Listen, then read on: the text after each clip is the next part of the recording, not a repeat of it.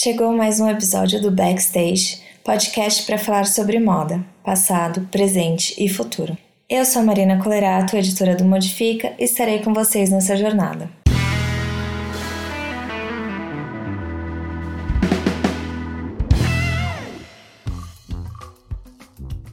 A gente está aqui em mais um episódio do Backstage, o podcast que é moda para ouvir, e a nossa convidada de hoje é Juliana Luna. É, Luna, primeiro quero agradecer você por topar essa conversa com a gente. É, e já começa se apresentando para o pessoal, conta um pouquinho da sua trajetória com moda, com bem-estar, com beleza e com jornalismo também, né? Obrigada por me receber aqui no podcast é, de vocês. Estou super animada com esse papo e contar um pouquinho assim da minha trajetória rapidamente, porque é muita coisa. Eu comecei a eu comecei a trabalhar com moda quando eu morei por seis anos em Nova York sem, sem intervalo, né? Eu fiquei lá seis anos direto. E lá eu me interessei muito por essa, por essa área e eu comecei a trabalhar num showroom com uma marca italiana, que era uma marca super descolada, de alfaiataria, mas é, com uma pegada urbana. E eu fiquei muito interessada é, nesse universo e comecei a aprender muito ali naquele, naquele trabalho. Era um dos melhores showrooms de Nova York, né? É, no Sorro tinha todo um prestígio e eu me, me coloquei ali é, à disposição daquele mercado. Depois eu fui compreendendo assim que a marca que eu trabalhava era uma marca é, owned by a, a small family. Tipo, era, os donos eram uma pequena família, uhum. as pessoas é, faziam a produção na Itália, então era produção de alto, alta qualidade, né? alto nível. E não tinha é, essa, essa questão de produção em, em grande escala. Então era uma, é, eu fui privilegiada, assim, sabe? de quase começar. um universo paralelo. Quase né? um universo paralelo. Eu fui privilegiada de começar nesse, nesse lugar. E depois eu fui observando que a moda, não, o mercado em si não era bem assim, tudo era muito mais voltado para o fast fashion, ainda mais isso há, sei lá, 7, 8 anos uhum. atrás, sabe? Era quando o fast fashion estava assim, no auge. Então, eu aquilo foi me dando um, um pouco de de rejeição e eu como não consegui continuar trabalhando nesse mesmo showroom porque o ambiente de trabalho era horrível. tipo, eu tava do lado da minha gerente e ela não conversava comigo, sabe? Ela me mandava um e-mail para me dizer uma coisa que ela tava assim do meu lado, ela poderia muito bem falar, sabe?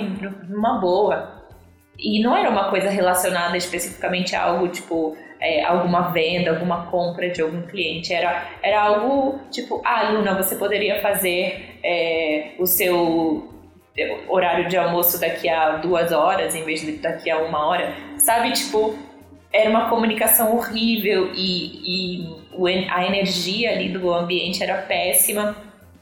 Eu gostava muito das pessoas com quem eu trabalhava, das meninas, conheci mulheres maravilhosas, mas não tive nenhuma identificação com aquele ambiente, assim, né? de competitividade, de uma pressão, uma cobrança horrível, enfim. E aí eu saí desse trabalho e falei, ah, eu acho que eu vou começar a trabalhar com moda do, da minha forma, assim, eu, eu gosto muito dessa área e eu vou começar a me conectar de uma outra forma.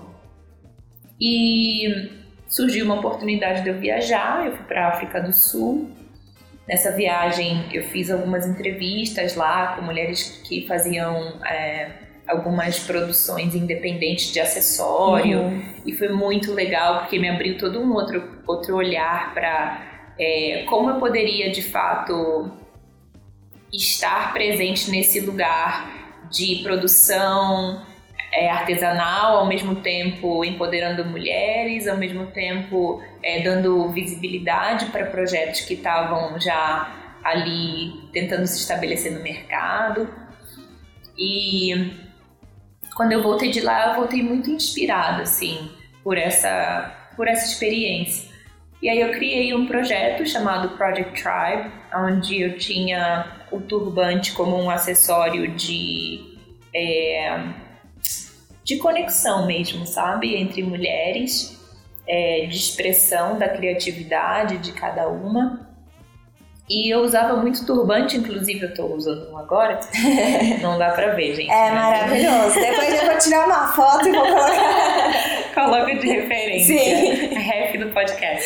É, eu, eu, eu usava muito turbante e na África do Sul, quando eu cheguei lá, várias mulheres sul-africanas me perguntavam como eu fazia. Olha que doideira. Porque lá não é tão comum. Lá, as mulheres Zulu e as mulheres Roça, que são é, de, de das, das nações, das nações mais predominantes, elas usam um adereço de cabeça, mas é, uma, é um adereço já pré-feito. Ah, você meio que Você é meio que tipo um chapéu, assim, Ah. sabe? Não sei se você sabe aquele filme, se- não sei se você assistiu Black Panther. Ah, eu Pantera ainda não Negra. assisti. Então, pra quem assistiu, a rainha, a rainha, a mãe do, do Pantera, ela usa um chapéu, que é um Sim. chapéu assim meio a Angela, eu acho o nome dela. É um chapéu meio aberto assim. Esse é o chapéu que, eles- que as mulheres Zulu usam. As Ah, mulheres a gente tem uma pauta sobre o Black, sobre Pantera Negra no Modifica e tem a que é sobre moda, que foi uma foi a Carolina Gomes que fez, e tem as fotos e ela fala um pouquinho. Aí também vou deixar linkado para as pessoas verem o que, o que você Legal. tá falando. É, legal, massa. É o chapéu Zulu. Então, e aí elas me perguntavam muito como fazia. E eu ficava tipo, mas como assim? Vocês não sabem fazer? eu venho lá do Brasil, toda me achando aqui. Chego no continente, crente que eu vou ter um monte de, de referência dessas coisas. E assim, não, não tinha. E, e é interessante porque na África do Sul realmente o turbante não é algo muito. é, muito feito assim pelas mulheres. Isso acontece mais na África do Oeste, assim, Tá. Senegal, Nigéria, Gana.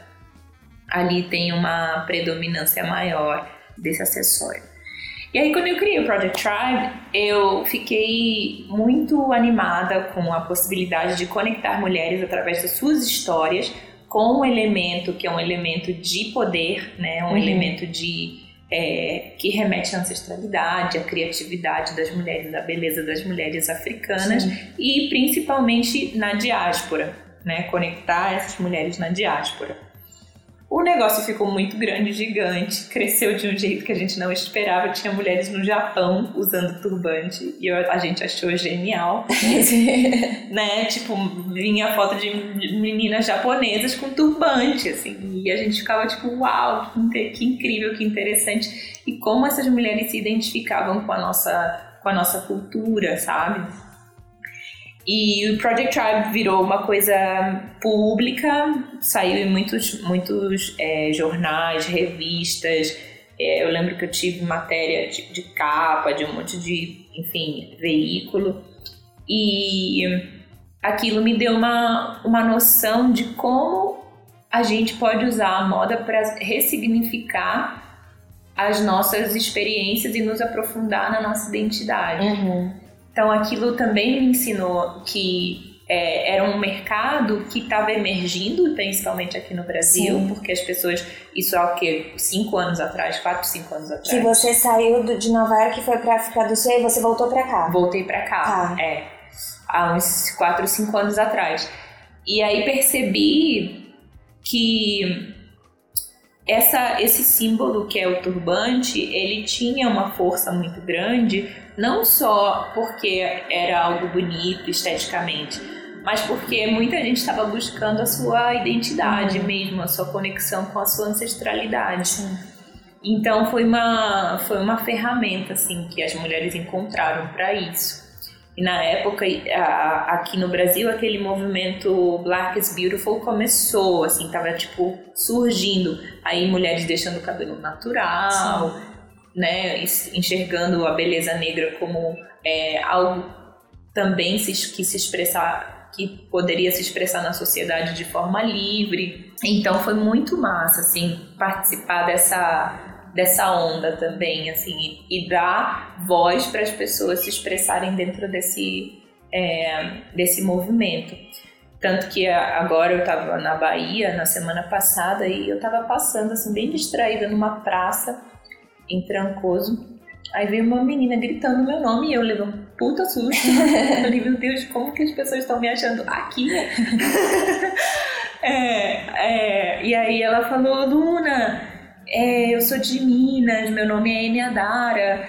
O trabalho que eu faço hoje com o bazar é, afro é por conta do Project Tribe, você me inspirou muito, toda a sua trajetória é muito inspiradora. Vem no bazar, eu falei, cadê o bazar? Ela tá logo ali. Eu falei, que? Aí ela me levou no bazar e ela me mostrou os turbantes que ela fazia. Ai, que legal. E ela me contou que isso tudo foi inspirado no Project Tribe. E ela é de Belo Horizonte, né, de BH.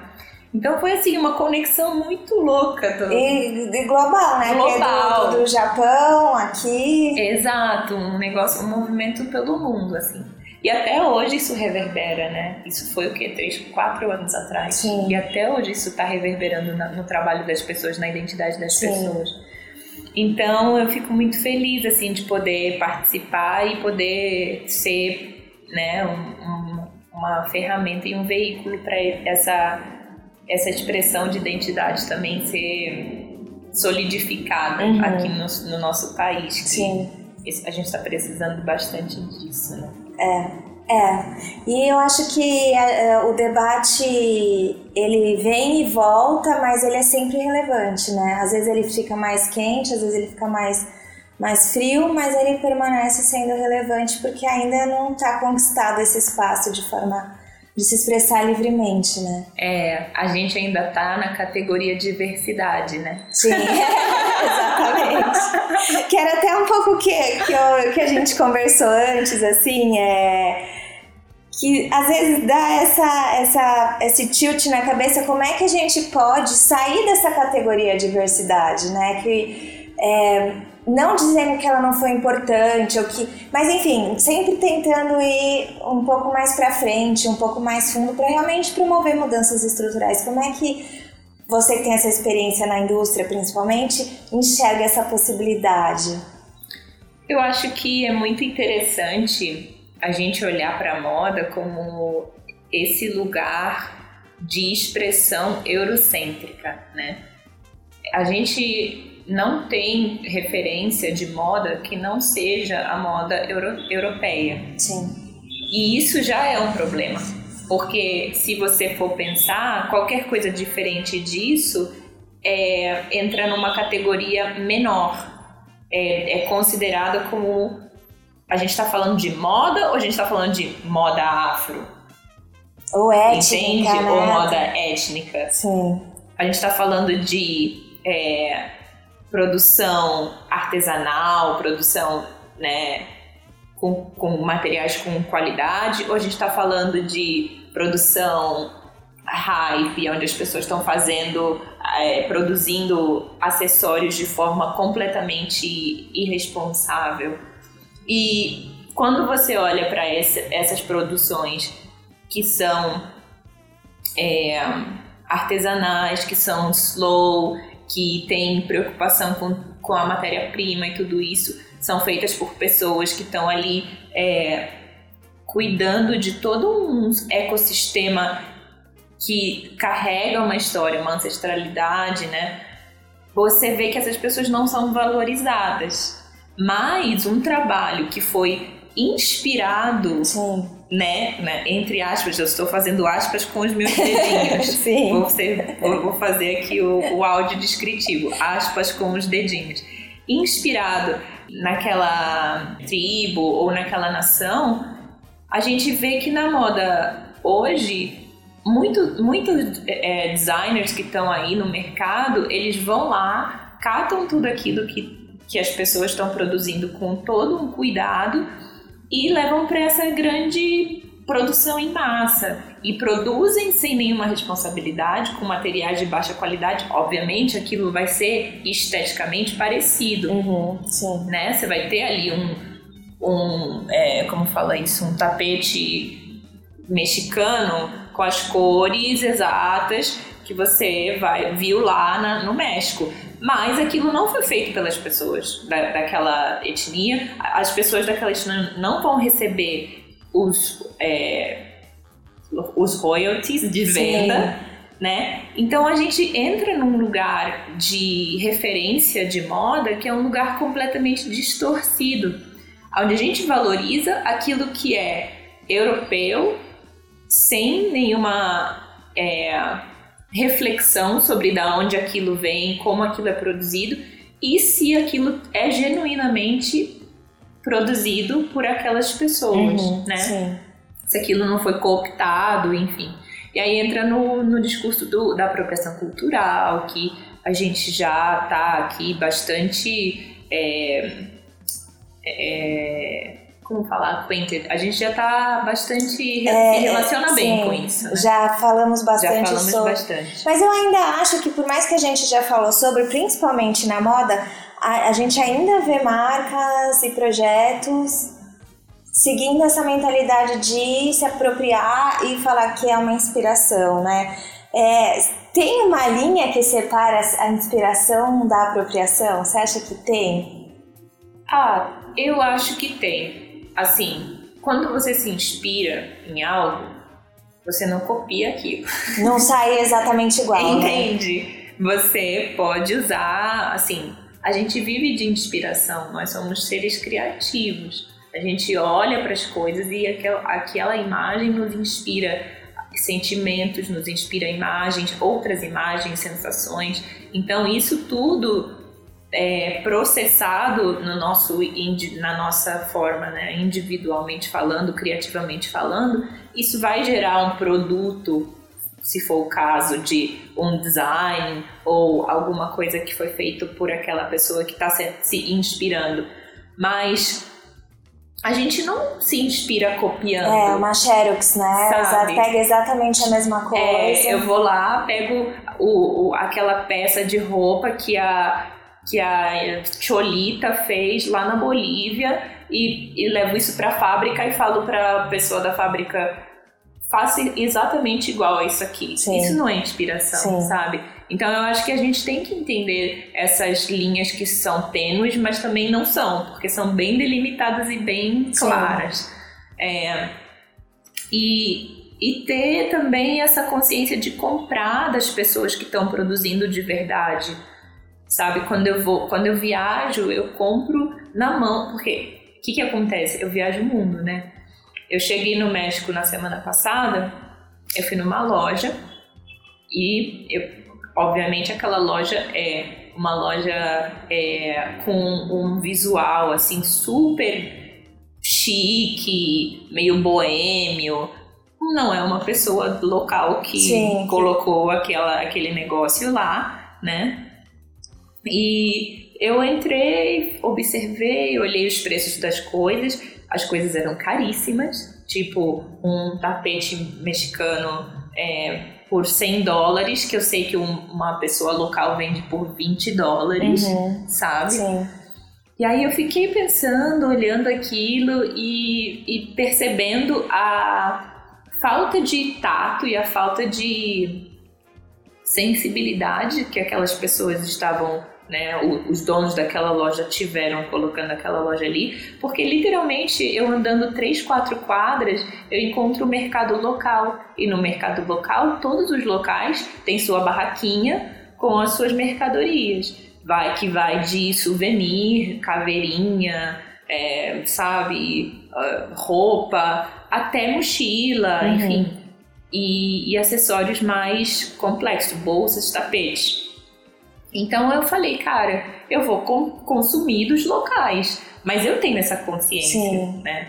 Se fosse outra pessoa, eu entrar naquela loja chique, riquíssima, ia ter um status ali e falar, ah, não, vou comprar esse tapete de 100 dólares, sabe? Então, assim, é, eu acho que a gente tem que refletir sobre essas coisas, de, de a gente, da gente chegar nos lugares e ter a consciência de estar empoderando quem merece ser empoderado e não estar cada vez mais contribuindo para que uma indústria explore pessoas e se beneficie desse lucro sem, é, sem dar o, o, respectivo valor às pessoas daquela rede, daquela. É, daquela cultura. É, porque daí a gente tem a exploração que é a mão de obra, por exemplo, que, que acontece, né? Mas também tem essa questão da exploração da inteligência cultural e criativa, Exatamente. né? Exatamente. Que às vezes a gente nem fala tanto, é, mas que, assim, é, eu acho que a gente até nem fala tanto porque, de certa forma, isso sempre foi muito comum, ou a gente via grandes desfiles e grandes estilistas trazerem referências que, na verdade, são cópias, né? Mas achava tudo aquilo muito lindo É. e tal, e não se debatia tanto. E agora a gente já percebe que, na verdade, é uma exploração intelectual e criativa, né? É uma Sem exploração. créditos. E é opressivo. E continua sendo é, algo que, que me remete ao colonialismo. Sim. Assim. Muita gente fala, ah, estamos no período pós-colonial. Não, não estamos. Estamos ainda no período colonial. Porque os sistemas de reprodução de, de, de valor e de trocas são todos baseados em práticas opressoras e uh, exploitative, uh, É, exploradoras. né? exploradoras, Exato. sabe? Então a gente está ainda num, num processo colonial que não permite que essas culturas se fortaleçam e, e de fato continuem fazendo seu trabalho sem sofrer. Essa que é a minha grande preocupação, assim, a quantidade de sofrimento que essas pessoas têm que se submeter para sobreviver, sabe? Não é algo tipo é, é, não estão ali vendendo, fazendo seu trabalho e recebendo com o valor que elas merecem Sim. por aquele produto. Então isso causa uma, uma, uma dependência muito grande, né? E economicamente acaba é, aniquilando é, a capacidade criativa e intelectual dessas pessoas, porque quanto mais elas produzem, mais elas ganham, né? Sim. Então você agora não tem mais aquela preocupação com a, com a matéria-prima, porque o algodão tem que crescer lá, não sei, no campo, lá do, do, do vizinho, que demora três meses para o algodão ficar pronto. Não, você tem que vender agora. Se você não vender agora, seus filhos não vão comer amanhã. Então você pega o algodão, é, produzido completamente sem nenhuma é, preocupação com o meio ambiente, porque aquilo custa mais barato e aquilo vai te dar a matéria-prima que você precisa na hora. Você vai fazer aquele, aquele, aquela peça de roupa ou, ou enfim aquele tapete é, o mais rápido que você conseguir. Então você não vai estar empregando ali toda, né, toda a sua técnica, tudo aquilo que te foi é, ensinado pelas, pelos seus ancestrais, pelas pessoas, né, os artesãos, artesãos que estavam ali na sua comunidade. Então vai desestruturando tudo. Sim. Tipo, vira uma grande uma grande loucura e as pessoas se enrolam muito nessa loucura, assim. E nessas viagens que a gente até você estava contando sobre as suas viagens e tal, você já, você presenciou, você viu isso, sim, pessoas que estão deixando até esses fazeres artesanais e ancestrais porque não faz mais sentido dentro de uma indústria que explora e, e, como é que acho que quando isso ficou muito claro para você, foi quando você foi para África do Sul ou foi para quando você foi para outro lugar? Eu, eu, para mim ficou claro desde Nova York, assim, porque eu vejo, por exemplo, lá em Nova York, muitas lojas que são lojas que vendem produtos caríssimos, de qualidade, né? É, um tecido índigo, por exemplo. Eu fui para a Nigéria fazer um curso no, na escola de arte ancestral na Nigéria, em Oshobo.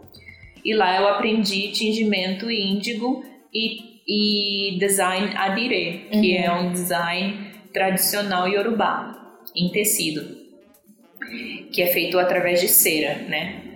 Um, um tecido adire em Nova York, hoje, deve custar mais de mil dólares. Numa loja chique e tal, nananã.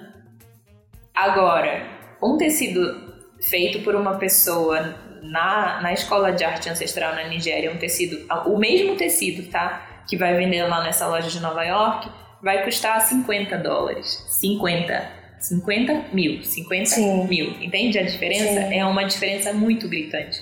Então eu percebi essa, essa exploração lá em Nova York mesmo. Quando eu olhava os preços dessas coisas incríveis que eu me identificava muito, eu queria inclusive ter Sim. um tecido desse, enfim. E eu não conseguia comprar, porque era algo completamente elitizado. E é, não valorizado, porque quando você não conta a história do povo iorubá, quando você não diz que aquela arte é a arte iorubá, aquilo está sendo vendido apenas como um tecido. É uma coisa, uma, uma, uma mera questão estética, de Estética, olhar, né? Se você gosta ou não e pronto. Exatamente. E isso prejudica muito, por exemplo, lá na, na escola de arte, eu vejo o trabalho que as pessoas têm. Para você pintar um tecido de 6 metros, 6 yards, não são 6 metros, é um pouco a mais de 6 metros, 6 yards. Para você pintar um tecido completo, você leva no mínimo uma semana para fazer esse trabalho, porque é um trabalho da pintura à mão, do tingimento à mão, enfim, são várias etapas que, que envolvem muita energia vital. Uhum. E se você pega um artesão desse e fala para ele assim, cara, você venderia, você receberia hoje em Nova York mil dólares pelo seu trabalho, essa pessoa ela não vai nem acreditar, porque ela vai falar assim, como assim? Sim. Tipo, que que isso, como, como- como assim? Como você está falando? O que você está falando, sabe? Então essas pessoas não têm noção de que isso está sendo vendido lá dessa forma. Por isso que eu acho que aí em- em- é, quebra totalmente a cadeia e, e enfraquece né, as culturas ancestrais.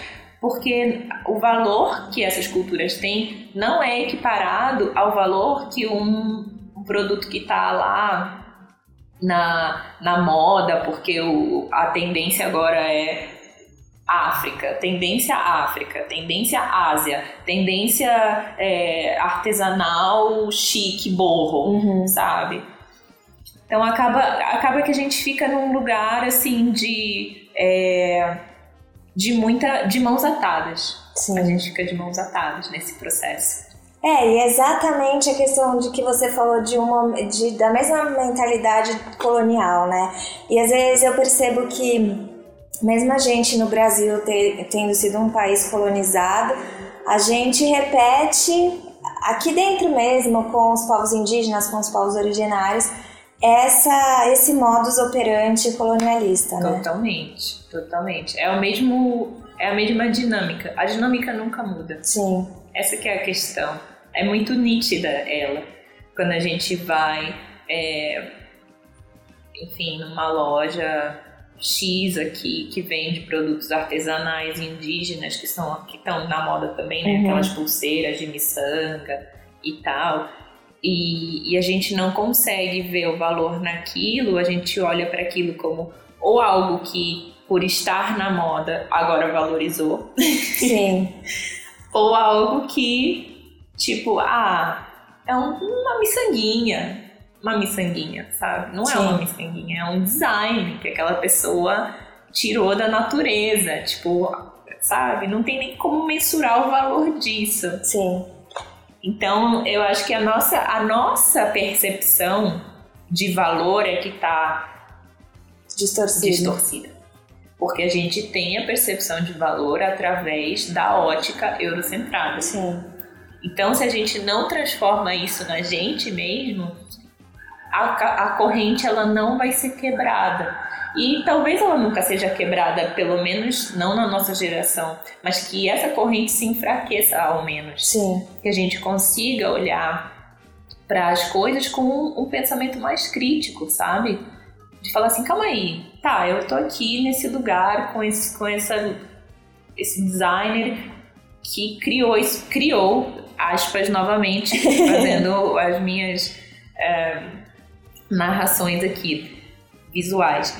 É, essa pessoa criou uma coleção inspirada nos indígenas latino-americanos ou nos, na, na, na cultura do Marrocos, na cultura africana marroquina.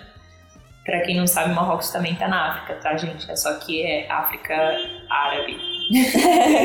é, isso é uma coisa, né? A gente não imagina. é, africana. É, e, e aí a gente olha para aquilo e fala, nossa, que lindo, que incrível. E vai lá e consome. Mas será que isso é de fato consumir com consciência? Será que talvez a gente não investiu nossa grana naquilo e buscar algo que muitas pessoas estão produzindo num mercado que é um mercado um, paralelo, né? Que também é o mercado da moda. Sim. Mas como a gente disse lá no início, a moda, que de que moda a gente está falando? A gente está falando de moda europeia ou a gente está falando de moda qualquer outra, Sim. sabe? Eu acho que a partir do momento que a gente parar de categorizar essa diversidade que todo mundo está falando, tudo vai ser moda. Não vai ser moda afro, moda asiática, moda chinesa, moda indígena. Tudo vai ser moda, sabe? E aí, a partir disso, a gente vai valorizar cada uma dessas culturas que contribuiu para que essa moda se tornasse diversa. Sim. Não é a gente que é diverso, Sim. sabe? Faz sentido? Faz, não, faz todo sentido. E, aí, e eu acho que isso é muito importante, principalmente para quem está dentro da indústria. Perceber a, a necessidade também de ser uma pessoa que vai levar a bandeirinha de mudar essa, essa esse mindset, esse pensamento que é de trazer umas referências que são cópias e você, na verdade, vai gera um apagamento, enfim, tem, tem muitas outras dinâmicas possíveis para serem construídas, Sim. né? Por exemplo, lá no México, eu fui numa outra loja de uma menina, uma menina branca, norte-americana, que também abriu essa loja lá. Quando eu entrei, eu já olhei e falei, hum, essa loja não é de uma pessoa local. Uhum. Já fiquei como, né? Criticando. E aí, mas de repente me bateu uma coisa assim, porque quando eu olhei os, as, os acessórios, eram uns brincos assim, muito lindos. Quando eu olhei os acessórios, eu, eu vi alguma coisa diferenciada. Aí eu falei, que, por que tão, por que, que tá diferenciado isso uhum. aqui? A, a, atenção ao, ao detalhe, a matéria-prima, os designs. Eu falei, hum, tem alguma coisa diferente aqui. Eu posso ver que foi feita por pessoas nativas, mas com uma outra pegada. E aí eu fui conversar com a dona da loja. Falei assim: Oi, tudo bem? Meu nome é Luna. Nossa, que legal sua loja, adorei aqui. Me conta mais um pouco sobre o trabalho que você está fazendo. Aí ela falou: Ah, então, o que, que eu estou fazendo? Eu percebi que o, a, os artesãos aqui eles estavam nesse processo que o fast fashion acabou né, empurrando goela abaixo das pessoas, uhum. que é o processo de usar qualquer coisa, qualquer material, somente para fazer e vender rapidamente e ganhar aquele lucro para conseguir sobreviver. Só que eu percebi que as pessoas já estavam perdendo o tesão de fazer a coisa. Virou um negócio automático. E aí eu fui lá per perguntar para eles se eles gostariam que eu ajudasse. Aí algumas pessoas disseram que não, que preferiam fazer essa, essa venda mais rápida e com materiais qualquer. E outras, outros artesãos, artesãos disseram que sim, que gostariam dela, da ajuda dela. E aí ela falou, como eu posso ajudar? Eles falaram, a gente precisa de matéria-prima de qualidade. Ela falou, onde é que eu acho isso?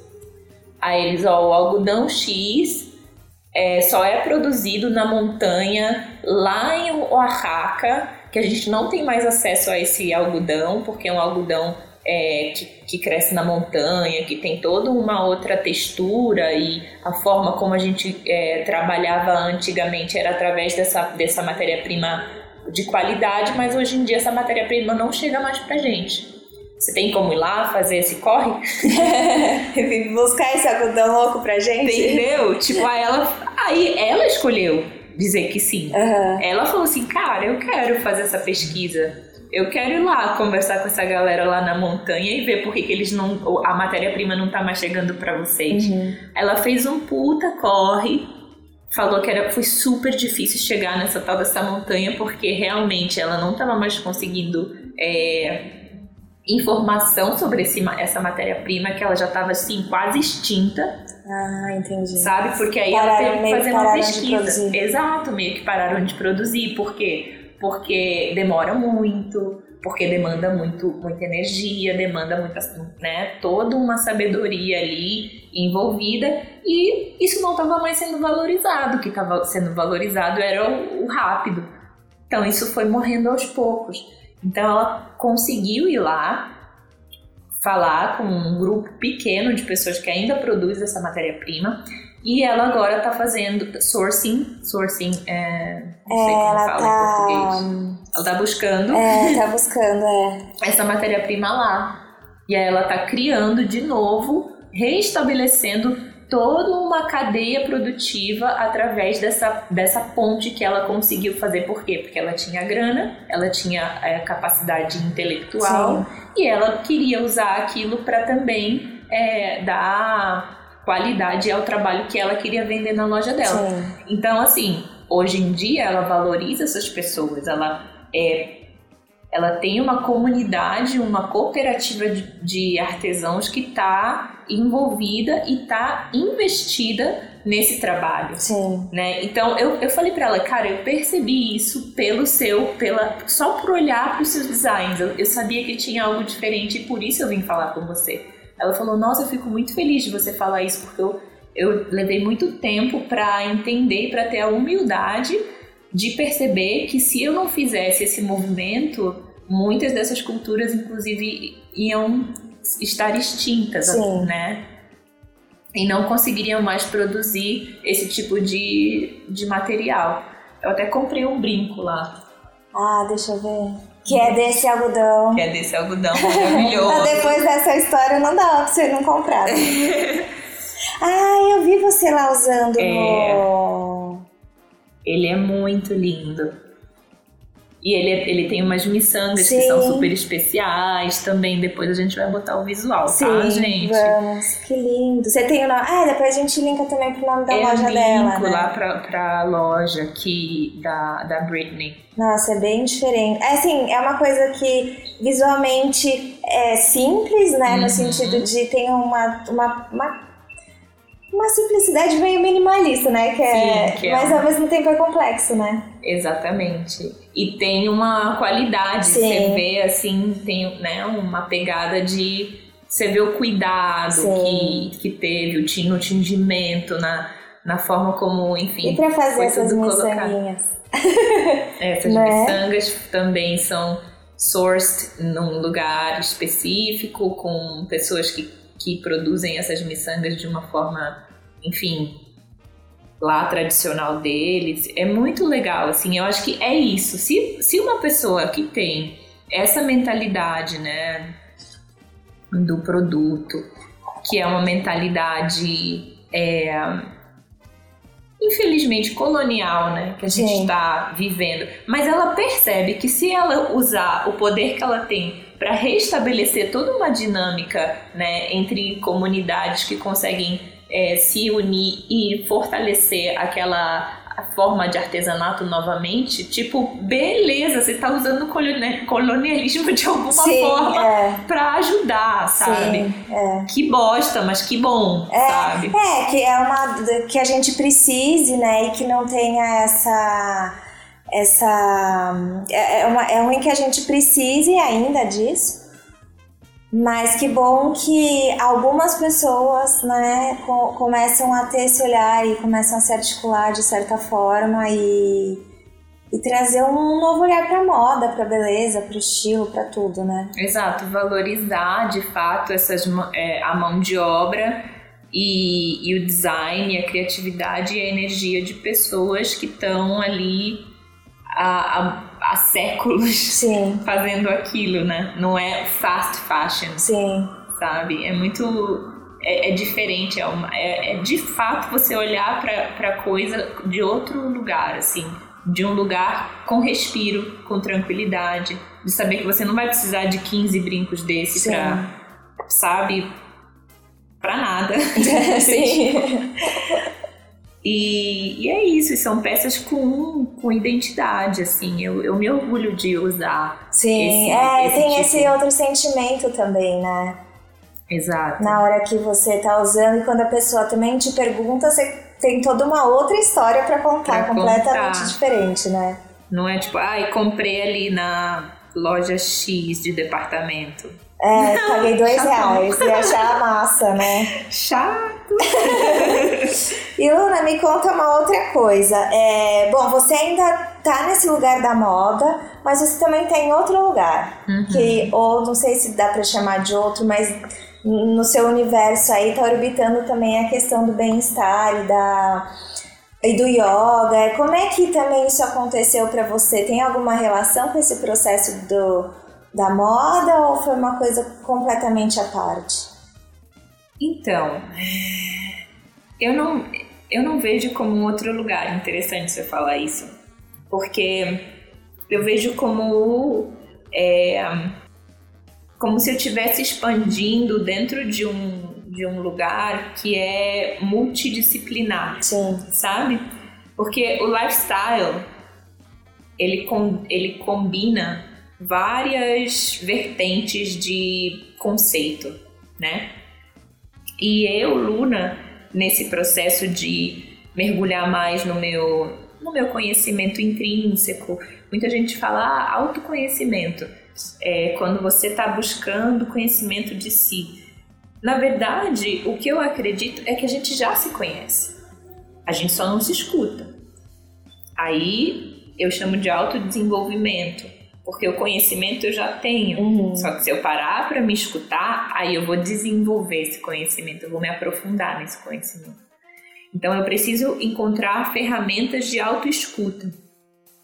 E aí é, isso reflete diretamente na forma como eu consumo, na forma como eu me visto, na forma como eu me relaciono com as pessoas, o que eu consumo de alimento. É, como eu valorizo o trabalho, né? A forma como eu, eu trabalho também, produzo. É, é, eu entro num, num espaço que é o espaço, esse espaço do slow fashion, uhum. de olhar de um outro lugar. Eu não preciso estar produzindo 500 mil coisas por dia. Se eu produzir uma coisa bem produzida, com qualidade, com entrega, com foco, aquilo ali se torna para mim uma obra de arte, sabe? Então, a minha relação com a moda, ela, ela se amplificou, na verdade, a partir dessa minha experiência com yoga, com bem-estar. Porque agora, é... antigamente eu tinha muito disso já, de eu usar peças que eu comprava em brechó, em Nova York, e aí misturava com um brinco que eu comprei na Nigéria, não sei, sabe? Tipo, eu tinha sempre os elementos da minha, da minha expressão estética, elas tinham uma história para contar. Eles tinham uma história para contar. Mas isso agora é muito mais latente.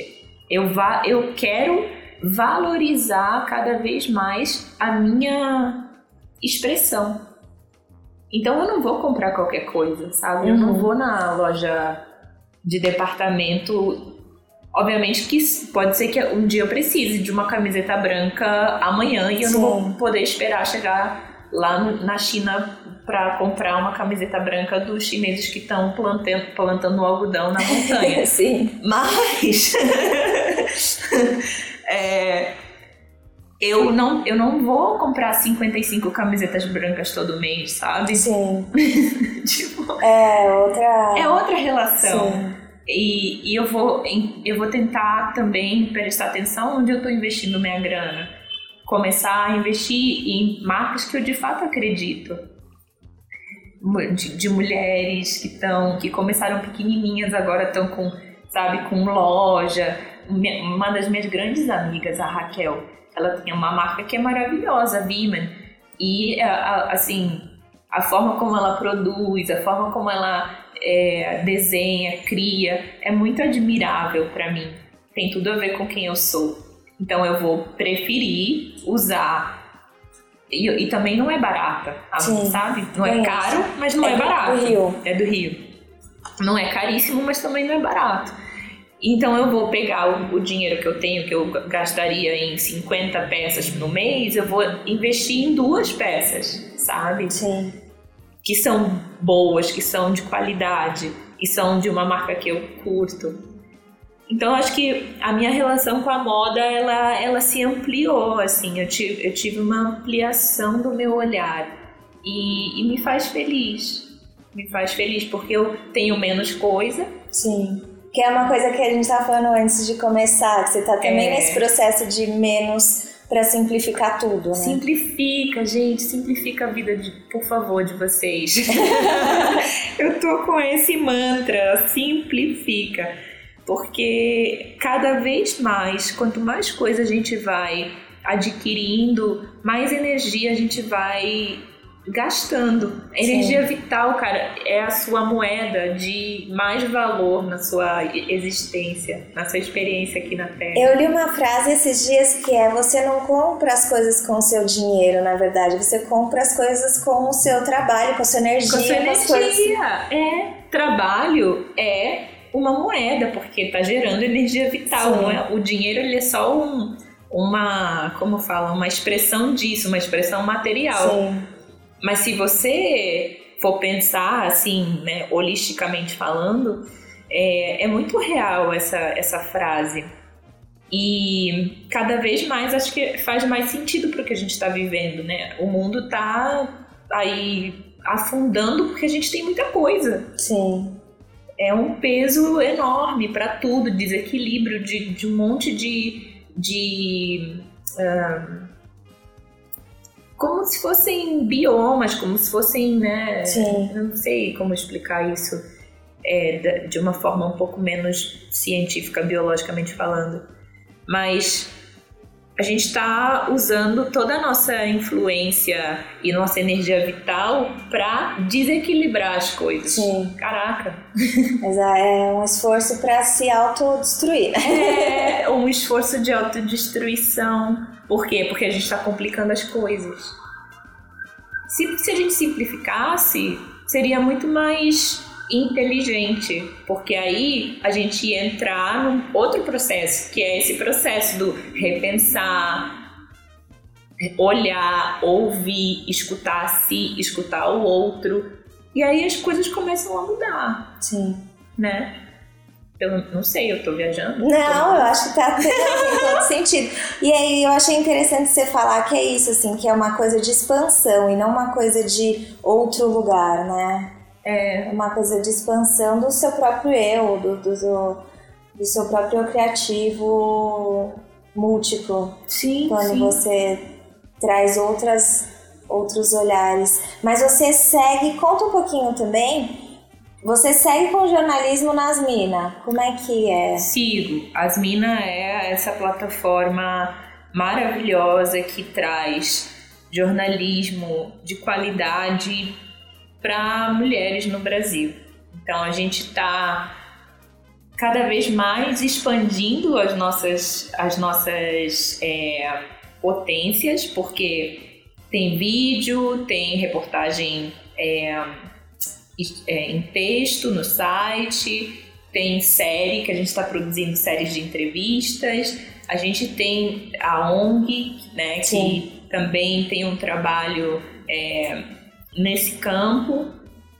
A gente tem as consultorias, as colaborações com marcas, então, assim, cada vez mais ela, a Asmina virou essa, esse projeto múltiplo, né? E E você tá desde o começo, né? eu tô lá desde, desde praticamente o comecinho, assim, como colaboradora e, e muito feliz, porque a gente, de fato, tem muito, muito que contar, muito que, sabe, muito que agregar, assim, nesse universo do feminismo aqui no Brasil como, como time. É, eu falo bastante de moda, tenho vários vídeos lá que falam, é, inclusive um da Nigéria. Esse Ah, viralizou. É, da- depois eu vou, se vocês quiserem, podem colocar o link Sim, aí também. vamos colocar. É sobre a Nike, Nike Okundaye. Ela é uma das maiores artistas nigerianas vivas hoje. Ela tem uma galeria de arte em Victoria Island, em Lagos, e as escolas de arte ancestral que eu frequento quando estou lá são dela. Ela mantém essas instituições para não deixar a cultura morrer Sim. naqueles, naqueles pequenos centros que estão virando centros urbanos, né? Uhum. que são mais lá nos vilarejos. E e muito legal assim o trabalho dela, além dela ser uma potência feminina, porque a Nigéria é um país muito machista. Uhum. É, antigamente era baseado na, na poligamia e ela era casada com um cara com mais 15 mulheres. Ele tinha 15 esposas. E aí um belo dia ela se revoltou, baixou um santo lá, uma santa lá. e ela falou: Eu não quero mais isso, tchau, tô indo embora. E aí ela convenceu as outras mulheres, falou, gente, quem quiser ir comigo, bora, que eu vou meter, me, vou meter o pé e não quero mais estar aqui. As 15 falaram, sim, também queremos. Largaram esse homem, ficou na sarjeta lá do, do amor, completamente desolado. E foram embora e ela fez uma grande é, revolução, assim, ela criou essa, é, essa escola de arte, enfim. E para ela, assim, é uma vitória, sabe? Isso nos anos 60, uhum, imagina. Sim, na nossa. Nigéria. Com certeza, não, não é, é, tipo. Não é hoje, não é 2019, sabe? Então, assim, eu conto um pouco da história dela e ela fala sobre a história dela no vídeo e é muito legal, assim. Então é isso, assim, eu quero trazer essas perspectivas através das minas para as uhum. pessoas de que é possível a gente quebrar sim com os padrões opressivos e fazer aquilo que a gente ver o mundo fazer, que é ser poderosa, sabe?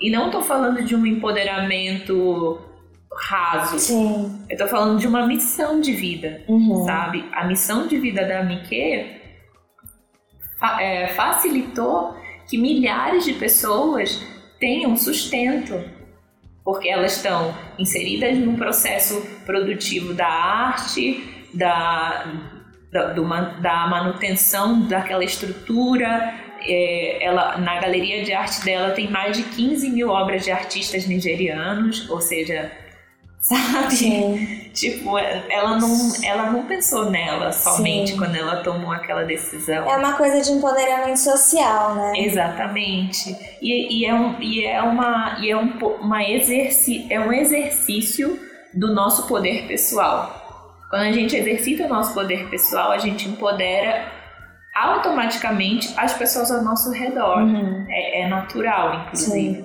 Isso cria uma rede de bastante força, Sim. né? E de quebra de padrões opressores.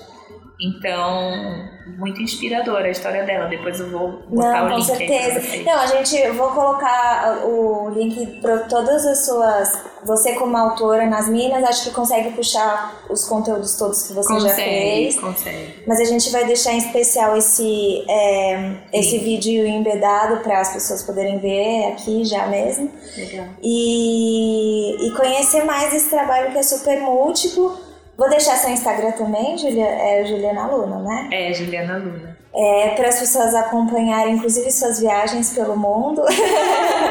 Tô sempre rodando tá por aí, rodando. gente? Não se espantem. Mas é ótimo, né? Porque aí você traz, vai carregando consigo várias visões, né? É, muitas. E, e com muita humildade ao mesmo tempo, porque é, eu, toda vez que eu entro nesses espaços, assim, onde eu vejo que as culturas ancestrais, a sabedoria de artesãos e, e toda essa egrégora que foi criada ali naquela né, no, naquele fazer, nossa, é muita, é muita riqueza, assim, eu, eu olho para aquilo e falo, nossa, eu não sei de nada, Sim. sabe? Eu não sei me relacionar com as pessoas, eu não sei de nada. Então me traz muita humildade e, e me coloca num lugar de aprendizado que eu, que eu adoro, assim. Que é constante. Que é né? é constante, é. Ai, que ótimo. Bom, Luna, obrigada. O papo foi maravilhoso. Acho que vai ser o nosso maior podcast. o que é ótimo, porque as pessoas adoram podcasts longos, então não tem problema nenhum. Acho que a gente poderia seguir falando, mas é, vou deixar o seu Instagram, enfim, para as pessoas acompanharem os vídeos, os textos, também falar para seguir continuar acompanhando para quem não acompanha. O Modifica já falou das minas, então provavelmente muita gente já conhece, mas acompanhando você lá também, o seu trabalho é, pelas minas. E super obrigada por esse papo riquíssimo que você que compartilhou aqui com a gente. Obrigada. E é isso. Qualquer coisa, galera, vocês podem ir lá no meu Insta. Eu sou super acessível. Me mandem mensagem e a gente continua trocando essa ideia. Essa ideia. Tá ótimo. Até o próximo episódio do Backstage Moda pra Ouvir. Tchau!